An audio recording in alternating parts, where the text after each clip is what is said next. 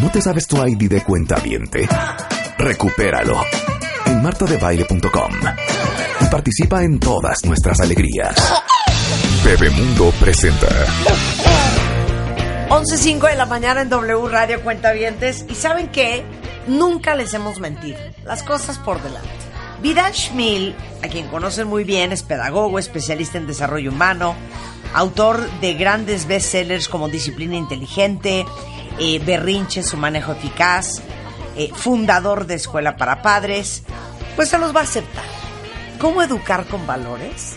Suena a un tema de ronquido. de flojera. Mira, ¿cómo me van a hablar? ¿Me van a catequizar? O sea, me van a vamos decir hablar de que nos los valores. bien. Exacto. Exacto, cuidado por, e- con eso, ¿eh? porque el tema de valores, ¿qué te puedo decir? Es el punto de inicio, en medio y final de la educación. Claro. Y, y entonces me dice, me dice Vidal Cuentavientes. Advertí. ¿sabe- ¿Sabes qué? Sé que te va a dar como flojera el título del- del- del- del- de la conversación, pero te lo juro, te lo juro, que no sabes qué, qué importante y qué buen tema es. Ah, claro. Y todavía se atrevió a decirme, tú y yo lo podemos hacer un tema ameno.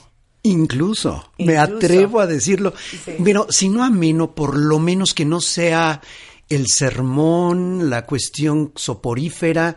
Yo quisiera empezar con un ejercicio. Marta, antes de empezar a hablar de valores y qué son Ok. y cómo se forman y Sí, por qué sí. el adolescente cuestiona absolutamente todo lo que le has enseñado, todo eso, vamos a hacer un ejercicio para que los cuentavientes se respondan honestamente. A ver, todos los que son papás, Así contesten es. estas preguntas. Primero, ¿qué conductas, fíjate, no estoy diciendo valores, sí. qué conductas consideras importante fomentar en tus hijos? Conducta observable, por favor. Sí. No es que sea bueno, que sea generoso. No, no. Ah. Quiero conductas concretas, que guarde sus calzones. danos un ejemplo. Que lave su Sí. ropa, que haga su cama, que diga gracias con permiso y por favor. Sí. Conductas observables, verificables por todos. Esa es, es la que yo primera. tengo una, pero siento que me vas a regañar. Venga. Les voy a decir cuál es mi obsesión con mis hijas. Por favor, venga. Que sean personas con bonitos sentimientos hacia los demás. Qué lindo. Pero, Pero, pero, no me da aterrizaje no, de valores. Por eso, por eso el tema de valores se vuelve tan etéreo, tan abstracto. Sí, La gente toma el avión y se eleva hacia las alturas cuando habla de este tema. Erróneamente, porque no lo aterriza. Yo soy exactamente, le doy el enfoque al revés. A ver. Vamos a aterrizarlo a un comportamiento observable. A ver, dame Dime una bueno. conducta. No, dímelo tú con tu hija. a ver, una conducta. Una conducta observable que quisieras ver en tu hija. Híjole, es que me vas Una. a volver a regañar. Conducta. ¿Qué te iba a Comportamiento. Que sea respetuosa. Dame un comportamiento relacionado con el respeto. Va. Es, es válido lo que dices, pero. Híjole, es que ya ven, o sea, yo no estoy pudiendo contestar esto bien. A ver, una tan simple como decir, como tratar y saludar bien Sí. a la persona que le da un servicio. Oiga, don Toño, mil No, gracias. bueno, es obvio, ¿no? No, no. Esa es la conducta que yo Claro. quiero observar. Absolutamente. Si tú no observas los Súper valores. agradecido y amoroso con la gente que le sirve. Vale, pero entonces quiero la conducta. Saluda a don Toño Sí. y le das, y le das las gracias antes Sí. de irte, aunque vengas de malas. Exacto. Ese es un comportamiento concreto. Ya. Entonces, cuando yo te pido una conducta, no quiere decir que no esté relacionado con todo lo que me dijiste antes, pero tiene que ser observable. Si no, no estás evaluando nada. A ver, una cuenta bien te dice, Ajá. para mí es muy importante que mis hijos le hagan caso a sus abuelos. Mm, No, es una generalidad. No, pero yo sí entiendo lo que ella quiere decir, Sí, como sí. Pela a tus abuelos, escúchalos cuando te platican, hazles la conversación. Entonces, pídele una. Empieza por una. sí. Cuando tu abuela te saluda, responde el que saludo. platique. Responde el saludo de entrada. Sí. Segundo, cuando te platique, deja, de, deja a un lado el celular. Claro. O sea, Y deja de voltear los ojos. y deja de voltear, hacer ojos de huevo cocido exacto. y, todo eso. Entonces, vas conducta por conducta. Esa es la primera. Estamos en la primera pregunta del ejercicio. ¿Qué conductas consideras importante fomentar en tus hijos? Segunda, ¿De qué manera se las fomentas? Pones ejemplo, pones reglas, dialogas, golpeas, sermoneas. ¿Cómo fomentas ese comportamiento? Porque las estrategias, fíjate que los valores son los mismos que tradicionalmente hemos hablado, respeto, Sí. responsabilidad, etcétera, pero la forma de comunicarlo es lo que debe de variar. La forma de comunicarlo. Tercera pregunta. ¿Mi conducta día a día es congruente con lo que deseo fomentar en ellos? O sea, Claro. yo le estoy diciendo que no le pega a su hermana, que debe de ser respetuoso con el mundo y el universo, porque todo se regresa. Estoy en ese tipo de lección cósmica. Y resulta que cuando se me atraviesa un mal conductor, le miento la madre. Y eso es lo que está observando tu hijo en el día a día. No, esto, por favor, que no sea el discurso típico de si tú no pones el ejemplo, tu hijo nunca va a aprender. No. Todos los seres humanos mentamos madres y todos Children estamos de malas. Así es. Pero por favor, si tu discurso va en una dirección, sí trata de ajustar tu conducta hacia allá. O el ¿eh? clásico, no quiero que mis hijos mientan. No quiero que mis hijos sean mentirosos. Ajá. Y corte a tú. No, dile, di- dile que estoy en el baño y que, y que ahorita que salga le marco. Ese es un ejemplo típico, pero bueno, estás en tu derecho de no querer hablar con alguien, pero... Y, y socialmente sería muy rudo decir, no quiero hablar con él ahorita. Claro. Mira, es que hay de mentiras a mentiras, ¿eh? Y también tenemos que valorar eso, porque luego, cuando alguien se comporta de una manera que sale, hay, hay tonos grises en este tema. Ese es el punto, que la mayoría de la gente lo ve como blanco o negro. O eres honesto o no. A ver, no es así la vida, no es cierto. A veces mentimos y mentimos un poquito. Y ojo, este no es un discurso para fomentar la deshonestidad. Simplemente te estoy diciendo, seamos sinceros en esto, no puedes hablar de un 100%. Claro. Hay matices y hay circunstancias y hay consecuencias.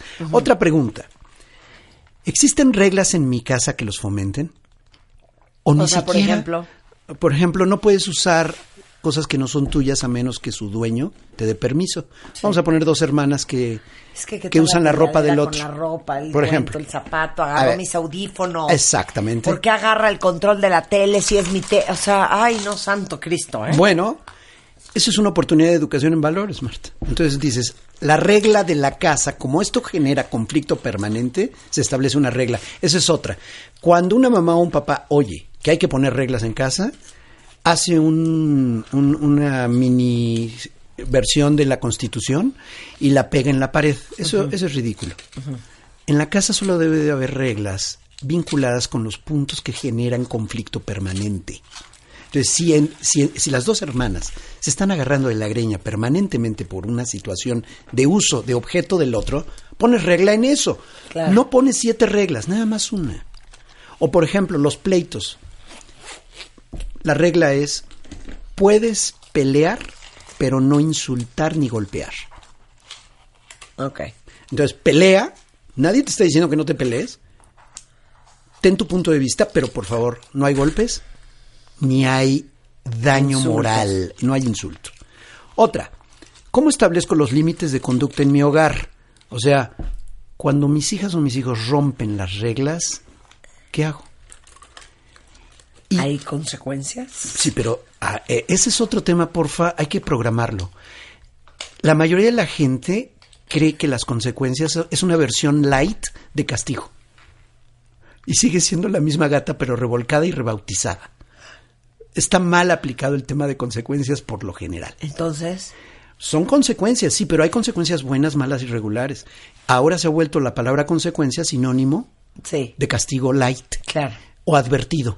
O de Arturo. castigo inteligente. Ah, ah, no, no, ojalá.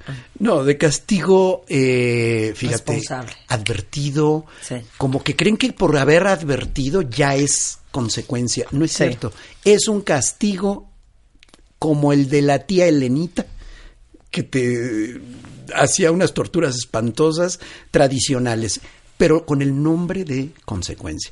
Ese es todo un tema. ¿eh? Y por último, este tema de los valores es un tema platicado con tu pareja o con quienes te ayudan a educar a tus hijos o es algo que tú supones que todo mundo, entre comillas, sabe y conoce. Ahí está la bronca, ¿eh? De verdad que muchísima gente da por hecho este tema. Está basado en valores. Los valores, a ver cuáles. ¿De Sí. quién? ¿Cómo interpreta tu esposo? El respeto. Porque los dos pueden estar diciendo respeto Claro. Y queriendo decir cosas bien diferentes. Bueno, ¿cuántos pleitos no han tenido con su pareja por el cuento de los la educación los parámetros de valores con sus hijos? De, hija, es que tiene. Así es. Qué exagerada, Liviana. Así es. ¿Exagerada de qué? ¿De qué me estás hablando? Me parece gravísimo. Güey, bájale. A ver, yo prefiero, ahí te va, una sandez Sí. marca Sí. Acme, así Sí. gigante. Le voy a permitir a mi hija o a mi hijo que beba, es menor de edad, vamos a poner que Sí. tiene 14, Sí, 15, sí, claro. 16 y En mi casa. En mi casa para que no me lo emborrachen en la calle. Claro. O sea, es, es tan- Prefiero es que tan lo haga conmigo Así es. que lo haga en otro lado. Es la peor imbecilidad que puedes escuchar. Y lo han escuchado, ¿estamos de acuerdo, cuentavientes? Educativo. Bueno, perdón, ¿no se acuerdan de la película Endless Love? Sí. Que había una escena en donde la mamá bajaba las escaleras y veía a su hija, que era Brooke Shields, teniendo sexo en la sala de la casa, al lado de la chimenea, y la mamá voltea como diciendo, qué bonitos mis chiquitos. Sí, qué época. Qué linda mi hija con su novio, cooperando. Sí. ¿No se acuerdan de esta escena? Bueno. Yo tenía como 13 años y me traumó para siempre. Yo me quedé con Brooke Shields con en Blue una Lagoon. isla. En, sí, Blue en una Lagoon, isla. sí, No- claro. no, me acuerdo de la otra, Ah, eh, no, la verdad. Endless Love se llama. Sí, sí, sí, ok. Y la música, la recuerdo toda, pero aquí el tema es, ¿ya lo platicaste con tu pareja o con la abuela que te ayuda a educar a tus hijos? Muchas cuentavientes eh, les ayuda, tal vez no la pareja, le ayuda a la tía, la hermana. tu eh, mamá. Tu mamá. Tienes que platicarlo, ¿eh? No, lo de, no es un tema que debas tomar ni a la ligera, ni como ya palomeado como por default. Y del otro lado, aunque te parezca una locura y una exageración lo que tu hija te está pidiendo con respecto a la educación de tu nieto, pues acatar. a platicar primero. A platicar primero porque muchas veces la mamá por el estrés de la presión, de todas las responsabilidades, la abuela puede tener un punto de vista externo, vamos a decirlo, más relajado, que puede ayudarte a nivelarte. También la abuela puede tener una gran capacidad de nivelación familiar, ¿eh? No siempre es la abuelita tradicional que es la que pega o encierra en el closet al niño Claro. que se portó mal. Claro. No. Entonces, habiendo contestado estas preguntas, Exacto. ¿qué onda con esto de los valores? A ver. El tema inevitablemente nos lleva a dos conceptos que nada más de mencionarlos puede que nos paren los pelos. A ver. El primero es moral. Y dices, ah, caray, ¿de qué estoy hablando? Ahora Vidal va a ser un sacerdote que me Sí. dice como si, como, como si la religión, cualquiera que ésta sea, Sí. tuviera el monopolio de los valores. ¿No? Sí, fuera dueña de la moral. Así es, Claro. no es cierto. La moral simplemente son los criterios colectivos que indican lo correcto o incorrecto en una determinada sociedad. Viene de mores, mores que significa costumbres. Ah, Entonces la costumbre de una sociedad convierte en correcto o en incorrecto algo. No es que ven, haya llegado alguien con una iluminación, es colectivamente qué funciona y eso lo establece la sociedad como algo positivo y qué no funciona y lo establece como algo negativo. Aquí el problema, Marta, es que a los niños le damos una educación moral donde, voy a usar un término de psicología, ¿eh? aunque yo no soy psicólogo, pero bueno, me atrevo en esto. Introyecta. ¿Qué es introyectar? Cuando tú tienes una creencia que no supiste ni cómo adquiriste, pero lo das por hecho y ni te la cuestionas. Está introyectada la creencia. Para tener hijos hay que casarse. Para... No puedes desnudarte ni mostrar tu cuerpo en otro lugar. Y dices, no, claro que no. Estoy de acuerdo en eso. ¿De dónde lo adquiriste? claro. ¿Cómo lo sabes? ¿Cómo lo sabes? ¿Quién te lo dijo? ¿Quién te lo dijo? Pues te lo dijo tu mamá, te lo dijo la abuelita, te lo dijo la tía Elena. Te lo introyectaron de tal manera, lo viste en tu entorno, a veces sin sí, a veces, palabras. a veces sin- ni te lo dijeron. Ni te pero lo dijeron. sabes. Ahí está. Ese lo sé. Algunos se han confundido y creyendo que hay una moral genética. Esa es la cosa más ridícula que puedes escuchar. ¿eh? En realidad está introyectado socialmente. Entonces, yo ya lo traigo. Ahora, otra palabra, así como moral, ética. Y no son lo mismo, aunque se usan como si fueran sinónimos. La ética son los criterios individuales que determinan las propias decisiones y comportamientos e inevitablemente el adolescente, en la etapa adolescente, va a cuestionar toda la moral que le han enseñado e introyectado en su infancia. Nosotros le tenemos pavor a la adolescencia porque te cuestiona todo. Y te dice, ¿por qué esto que me dices? ¿Por qué crees que me tengo que casar para tener relaciones con mi novio? ¿Por qué me dices tal o cual? ¿Por qué está mal esto? ¿Por qué la adopción de niños por parejas eh, gay no pueden? Eh, y, y todos los criterios que en un momento dado por moral colectiva están en contra o a favor de algo, el adolescente lo cuestiona. Pero ¿sabes por qué? No nada ¿Por más es por etapa, por edad de la punzada. Es porque el adolescente necesita tener criterio propio, convertir la moral introyectada, inconsciente, en ética consciente. Por lo tanto, cuestiona toda moral.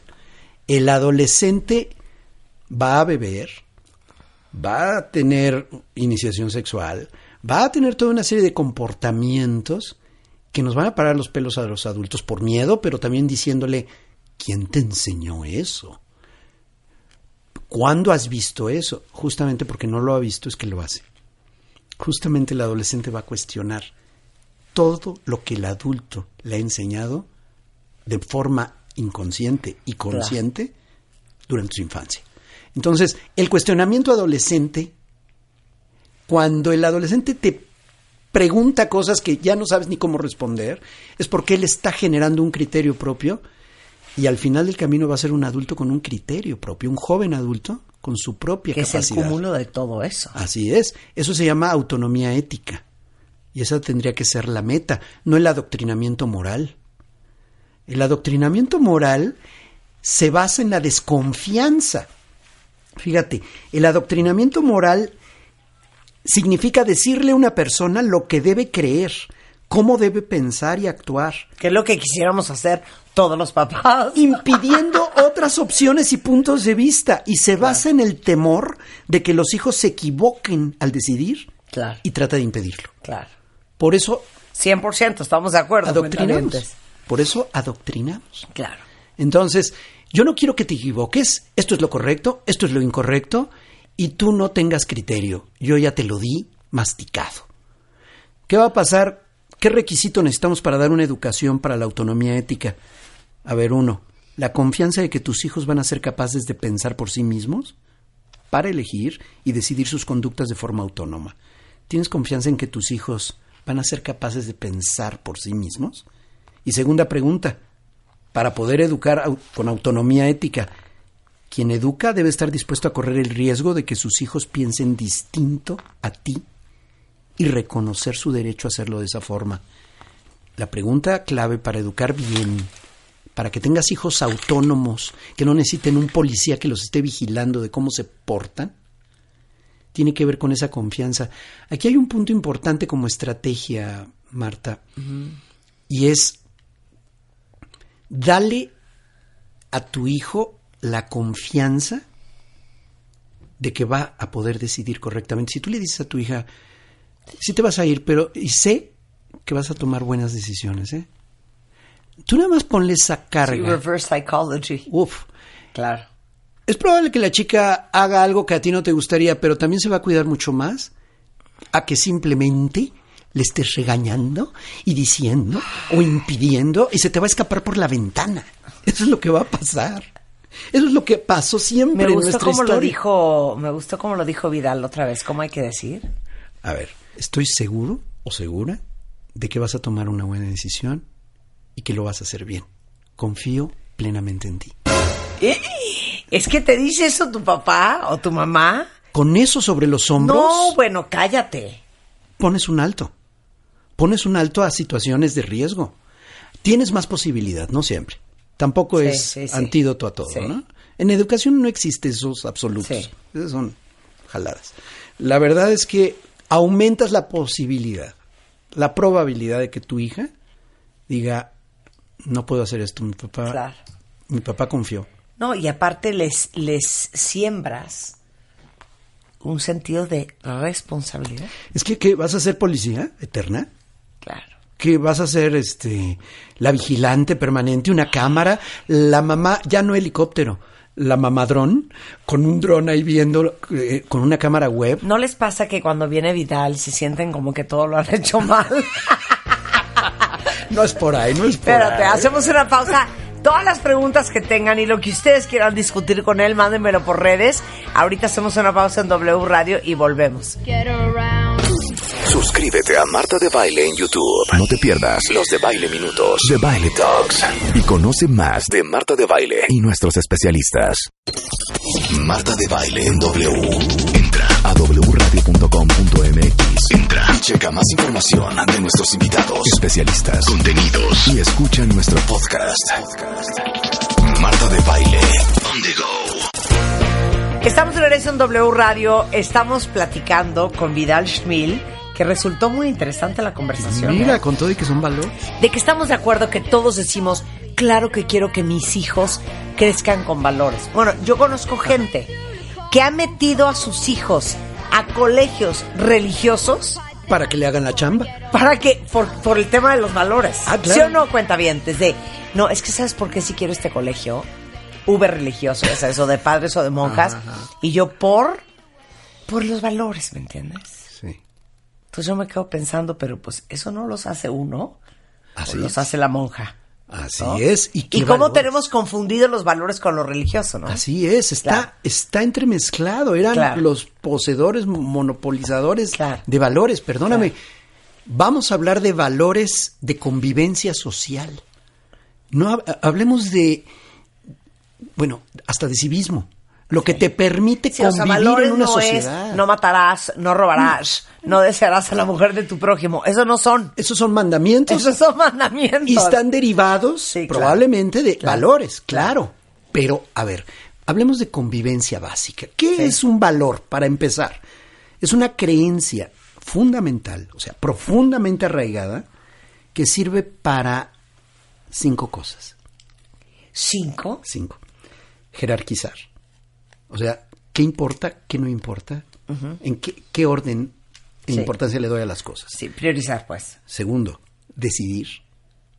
Con base en valores yo puedo decidir. No solamente tengo que hacer un análisis Debo, no de no costo-beneficio. lo hago. ¿Es lo correcto? Sí. Es la pregunta que Claro. tiene que equilibrar. Entonces, decidir. Luego, ya que decidí, me permite evaluar. ¿Me equivoqué? ¿O estuvo bien? Pero lo haces bajo qué criterio? El de valores. Ya que evalúas, corriges o refuerzas. Entonces, Es, una brújula. ya lo dijiste. Yo siempre uso, cuando doy una plática, ¿Te gané? me ganaste, Chihuahua. Es una brújula. Cuando pongo, y no es un GPS, es una brújula, no un GPS. Sí. El GPS te dice da vuelta a la derecha, da vuelta a la izquierda y ya llegaste a tu destino. No. Aquí es, para allá está el norte, para acá está el sur y para acá está el oeste. Yo no sé a dónde vas tú, ¿eh? La brújula solamente te indica dónde está el norte. Sí. Y de ahí los puntos cardinales. ¿A quién le toca ir, tomar la decisión si a la derecha, izquierda, etcétera? Es a ti. Los valores te dan esa posibilidad de decidir. Sí, no son un manual. El GPS no. El GPS te dice no decidas. Es más, no tienes que saber nada. Tú déjate llevar. Quisiéramos que los valores Sí. y que la educación que en esa escuela imparten, donde inscribes a tus hijos para que te hagan tu trabajo, entre comillas, porque nunca va a ocurrir, sea como un GPS. Claro. La- el término, la, la comparación exacta es brújula. es una brújula. Claro. Entonces, a ver, vuelvo. Yo jerarquizo, doy prioridad con base en valores. Segundo, decido. Tercero, evalúo. Y cuarto, corrijo o refuerzo lo que decidí. Claro. Entonces, tienen aplicación práctica. Mira, los valores no solamente son para tomarnos un té y un café y platicar en la terraza. Así como un tema que hay que poner sobre la mesa así en general. No, no. Es el día a día. ¿Quieres mejorar tu toma de decisiones, Marta? En general. ¿Y 100%. quieres aportarle a tus cuentavientes? Claro. una buena toma de decisiones, te recomiendo tres elementos. Tienes que poner atención a tres elementos para tomar mejores decisiones. Uno, atención en aspectos emocionales propios y de los demás. Antes de tomar una decisión, la que sea, sigo con una persona, ya no sigo con una persona, vivo en tal lugar, me voy a vivir a otro lado, sigo en este trabajo, ya no estudio, dejo los estudios. Cualquier decisión trascendente, hasta un adolescente que dice, bueno, sí, tendré relaciones o no con el novio que la está presionando, es una decisión que vas a tomar. Primera pregunta, ¿cómo me voy a sentir y cómo se van a sentir los demás con lo que yo haga? ¿Estoy considerando a los demás como seres con sentimientos similares a los míos? Claro. ¿Cómo me voy a sentir conmigo misma o conmigo mismo después de hacerlo? A ver, una pregunta clave. ¿Hacerlo me vuelve mejor o peor persona? ¿Hacerlo me vuelve mejor o peor persona? Si tú pones atención en aspectos emocionales, vas a mejorar tu toma de decisiones. Primer punto. Segundo punto, análisis de consecuencias. Obviamente No, pero tienes te que hacer. faltó uno muy bonito. ¿Cómo me voy a sentir conmigo mismo después de haberlo hecho? Así es. Ese, ese es básico. ¿Tu brújula interior? Es mi brújula, pero emocional. claro. Aquí estoy hablando, atención, el primer factor, esto, esto lo desarrolló una autora llamada Felicity Haynes. Felicity Haynes es la, una de las personas más importantes en el tema de educación en valores desde el punto de vista de convivencia social y plantea, ten atención, análisis y coherencia. Te habla de tres elementos. Atención a los sentimientos, análisis de consecuencias y coherencia con tus valores. Entonces, las primeras preguntas van enfocadas a cómo te sientes. Ahora sí, análisis de consecuencias. ¿Qué pasará después de que haga lo que decidí? A ver, costo-beneficio. ¿Los beneficios superan los efectos negativos? Esa es la pregunta. No hay decisiones perfectas. A veces hay costos, ni modo. Pero el beneficio es superior a los efectos negativos. Ahora sí que conviene. ¿Cuáles serán las consecuencias a corto, a mediano y a largo plazo para mí y para los demás? Haz tu análisis de consecuencias. Normalmente este aspecto de análisis de consecuencias, pues es lo que te enseñan en diversas empresas, distintos Claro. eh, aspectos de management, etcétera. Pero estás hablando de costo-beneficio y pocas veces toman en cuenta el factor emocional y mucho menos coherencia con tus valores. Ese es el tercer factor, Marta, que puede ayudar a tomar mejores decisiones. ¿Es lo correcto hacer? ¿Es lo correcto? Es un factor que te equilibra. ¿Estoy actuando congruentemente con mis valores? Y finalmente, ¿estoy actuando como quisiera que los demás lo hicieran conmigo? Si tú tomas en cuenta estos tres elementos, tienes una toma de decisiones mejorada, no perfecta. Atención a los sentimientos, análisis de consecuencias, costo-beneficio y coherencia con mis valores. Ahora, seguramente muchos de tus cuentavientes están preguntándose, bueno, ¿y cómo se los enseño ya en la práctica? Claro. ¿Por dónde empiezo? ¿Por hablar con él y decirle? ¿Y es demasiado tarde? Yo creo que habría, habría, sí estarías demasiado tarde si estás hablando ya de un joven adulto. Un joven adulto ya tiene un criterio propio. Danos una edad. Danos una edad. Va, 24, 23. Híjole, es que yo siento, mira, mi mamá dice una cosa, cuenta bien, es que yo cada vez estoy más de acuerdo con ella. Cuando lo decía yo era más joven, le daba el avión, no saben de qué manera. Pero me decía, a mí no me importa, así decía, a mí no me importa que volteen los ojos y que según ustedes les entra por un oído y les sale por el otro. Se les queda. Sí se te queda. Ah, claro. Se te queda. Ahora, es probable que en tu cuestionamiento adolescente alucines y vomites lo que te dijo. Pero Sí. dices, ahí queda. Ahora, Ahí queda. Es que te lo juro que ahí queda. pero hay otra cosa. Cuando eres un joven adulto con criterio propio, joven adulto me refiero de 23, 24 a los 35.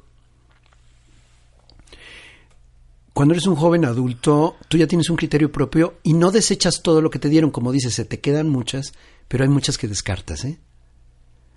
Y eso es tener un criterio personal. Está bien. Y no vas a estar de acuerdo en todo lo que tu mamá ni tu papá te dijeron. 100%.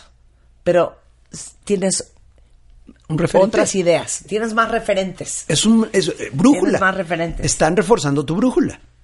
Por supuesto, como bien lo mencionabas. ¿Qué estrategias para educar en valores te puedo proponer? ¿Tenemos tiempo? Sí, claro. A ver. Primero, primera estrategia, Marta. Ok, venga. Reduce el número de valores a fomentar. Redúcelo. Acoten. Menos es más, como en mercadotecnia. Y los mensajes que más penetran, ¿qué eslogans o qué campañas publicitarias son las que más te acuerdas? Las que son más breves. ¿Sabes cuál es uno de los grandes defectos de la pedagogía de los valores en escuelas y en el hogar? Le ponen un listado de 20 o 30 virtudes a alcanzar. Entonces tú quieres que tu hijo sea respetuoso, amable, tolerante, de buen humor, eh, caballeroso, que tu hija sea generosa, fuerte, audaz y valiente. Oye, no hay un ser humano con todas esas características, ¿eh? No existe. Entonces estás poniendo un modelo inalcanzable. Lo pones en un nicho y mejor le rezas. Entonces el joven dice, ah, pues está bien, pero lo ve tan lejano que tu discurso no llega. ¿Qué te recomiendo? Reduce la enseñanza de valores a tres básicos o primarios. Que Tres. cada quien escoge, no nos vas a decir cuáles son. Te los voy a proponer, porque son primarios. Es como los colores. Hay tres colores primarios cuya combinación te da toda la gama de colores, ¿verdad? Entonces vete a los primarios. Te sugiero, Ajá. dime si estás en desacuerdo. Venga. Respeto. Híjole, lo que pasa es que la palabra respeto es como bien complicada de entender. No, te- vamos a, vamos a la raíz. No, viene de respicere, que significa mirar al otro como es, no como yo necesito que sea. Ok. ¿Qué es respeto? Bueno, Marta, tú tienes una forma particular de ser, le puede parecer a otro no, Ajá. pero yo sí te veo como eres, no como necesito que seas.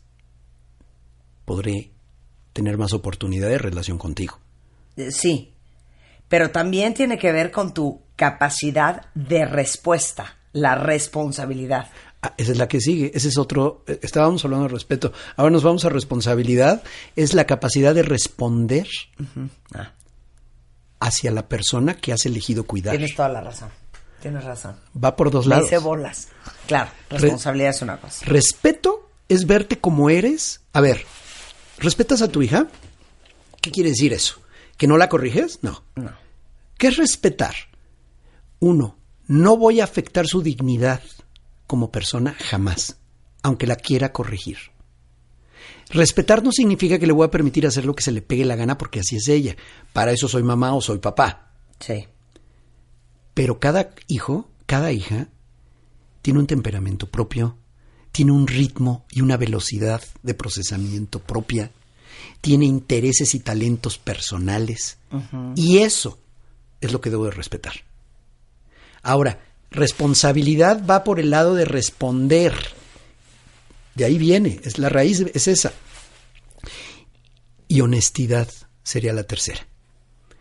Yo te sugiero que con estos tres valores primarios, respeto, responsabilidad y honestidad, te concentres para que verdaderamente te enfoques en un tema y no en 72 virtudes y comportamientos que son ajenos casi en su total, si los pones en paquete a los seres humanos. Es imposible ser todo esa, tener todas esas virtudes. Entonces, respeto, responsabilidad y honestidad. Segunda estrategia. Entonces, la primera es reduce el número de valores a fomentar. Menos es más. Segunda, reglamenta. Establece reglas. ¿Y sabes qué importa muchísimo? Estructura. Estructura en tu casa. ¿Qué quiere decir estructura? Horario, hábitos, que, que las cosas se vuelvan predecibles y repetitivas en casa, que la conducta que tú quieres ver en factor como elemento de valores se repita de tal manera que entonces te lleve a los hábitos. Entonces, tenemos reducir el número de valores, reglamentar y estructurar y persistir hasta que las conductas se conviertan en hábitos. Si tú, fíjate que todo esto va antes de hablar de valores con tu hijo y sentarte con él hablar de él de manera sublime y de manera, eh, como diría yo, grandilocuente. No lo hagas. Reduce el número, reglamenta, dale estructura, dale horarios, para que entonces tu hija, tu hijo, adquiera hábitos. Y ahora sí, hablemos de modelar, mostrar ejemplos de aplicación de los valores como parte de tu conducta cotidiana y de tu trato hacia ti misma y los demás. Dale ejemplo. Hablas de responsabilidad. Bueno, Marta, por ejemplo, tu ética de trabajo. Tú estás aquí temprano, estás trabajando, viajas, regresas, cumples con los compromisos. Sí. Tu palabra la empeñas y la cumples. 100%. Eso lo tiene que ver tu hija cotidianamente. Claro. Es así de sencillo. Y sin, sin ostentar mayor cosa. ¿eh? Al final del camino aprenden de esa ética de trabajo. Aprenden de que por más que estés furiosa, prefieres dar un portazo y encerrarte en el baño antes que insultar y decir algo de lo cual te vas a arrepentir. Esos son ejemplos y modelaje fundamental. Y sabes, muchas mamás y papás y sobre todo profesores, si nos están escuchando maestros, cuidado con solo hablar y enseñar valores como si fuera una materia. No es una materia. ¿Quieres fomentar valores? Empieza por el aspecto afectivo y emocional de los niños. Empatía en casa y en la vida de tus hijos. Empatía es la capacidad para percibir y responder a las necesidades del otro. La empatía, a mí no me gusta el término de eso de ponerte en los zapatos del otro, aunque yo sé que eh, la imagen es muy clara. A mí me gusta más usar, me doy cuenta de lo que el otro, que le está pasando mal, me doy cuenta de ello y a la vez estoy dispuesto a responder de alguna manera a esa cuestión emocional que él tiene. Si tú trabajas la empatía y las emociones con un niño adecuadamente, tendrás un niño más sensible para que el respeto, la responsabilidad y la honestidad pueda ocurrir. El camino, la pista de acceso a los valores no es cognitiva, no es intelectual, Marta, es afectiva, es emocional. Va por ese lado. Entonces, tenemos cinco estrategias. Reduce el número de valores a fomentar, reglamenta con estructura, Persiste subrayado y entre comillas. persiste hasta que la conducta... Es que luego hay, hay un libro que dice que si repites una conducta 21 días, se forma un hábito. Yo creo que quien escribió eso no ha tenido hijos, Claro. porque a mí me ha tomado a veces años. Ahora, modelar, que es poner ejemplo, y sobre todo, trabaja la empatía. Si tu hija es una persona sensible a los animalitos que están en la calle, no la critiques diciéndole, ¿qué quieres que recoja a todos? No, sí, te, te detienes, lo recoges, lo llevas al veterinario Sí. y, y validas Eso es fomentar. eso es validar la, la sensibilidad, la capacidad que tiene tu hija o tu hijo para ver que alguien la está pasando mal y que puedes hacer algo al respecto. De acuerdo contigo. Déjenme decirles algo. Hay una plataforma para que no importando dónde nos estén escuchando, puedan tener acceso a ella. Sería mejor si hablaran español perfecto, pero no importa si están en Asia, en Europa, en Estados Unidos, en México, en Latinoamérica, que se llama Es Mi- mi, es miescuelaparapadres.com y ya también ya la ligué con escuelaparapadres.com para que ya no se compliquen la Sí. vida es www.escuelaparapadres.com es como el Netflix del parenting Sí. Ahí tú pagas una membresía y tienes el curso de disciplina inteligente paso a paso, más de 25 clases. Tienes derecho a ver berrinches, su manejo eficaz, 11 clases. Déjame decirte que de las 11, 4 las dedico al autocontrol emocional de los adultos. Y webinars. Tienes una biblioteca digital con más de 50 clases que puedes ver a la hora que quieras, las veces que quieras. Y te sugiero que te sientes con tu pareja o con la abuela o con la tía, quien te ayuda a educar a tus hijos, y me dediquen una hora a la semana, una hora a la semana para aprender. Me hacen, Marta, cientos de preguntas Buenísimo. por redes sociales. Buenísimo. Ahí están respondidas. pero tienes que estudiar. Perdón, es que hay mamás que dicen yo daría la vida por mis hijos. No des tanto, mejor estudia. Mejor cómprate el libro, puedes adquirirlo en Escuela para Padres o en la plataforma directamente toma los cursos conmigo. Buenísimo. Escuelaparapadres.com. Tal cual. Vidal, es un placer tenerte aquí siempre. Mil gracias, Marta. Qué buena conversación. Hasta pronto. Resultó una buena conversación, ¿no? Cuentavientes se quedan pensando sobre este tema de los valores. Más sobado, Uh, pero creo que le dimos otro ángulo muy interesante. Hacemos una pausa, no se vayan. El lado B del empoderamiento con la chata de Bit. Hoy, que está muy de moda este rollo de el empoderamiento, mucha gente usa el término como un estandarte en su vida. Sin embargo, es muy importante que sepan que esto del empoderamiento, aunque no lo crean, sí tiene un lado negativo, del que vamos a estar conscientes regresando del corte. No se vayan. ¿Te quedaste con más dudas? Resuélvelas en bebemundo.com y aprende de nuestros especialistas.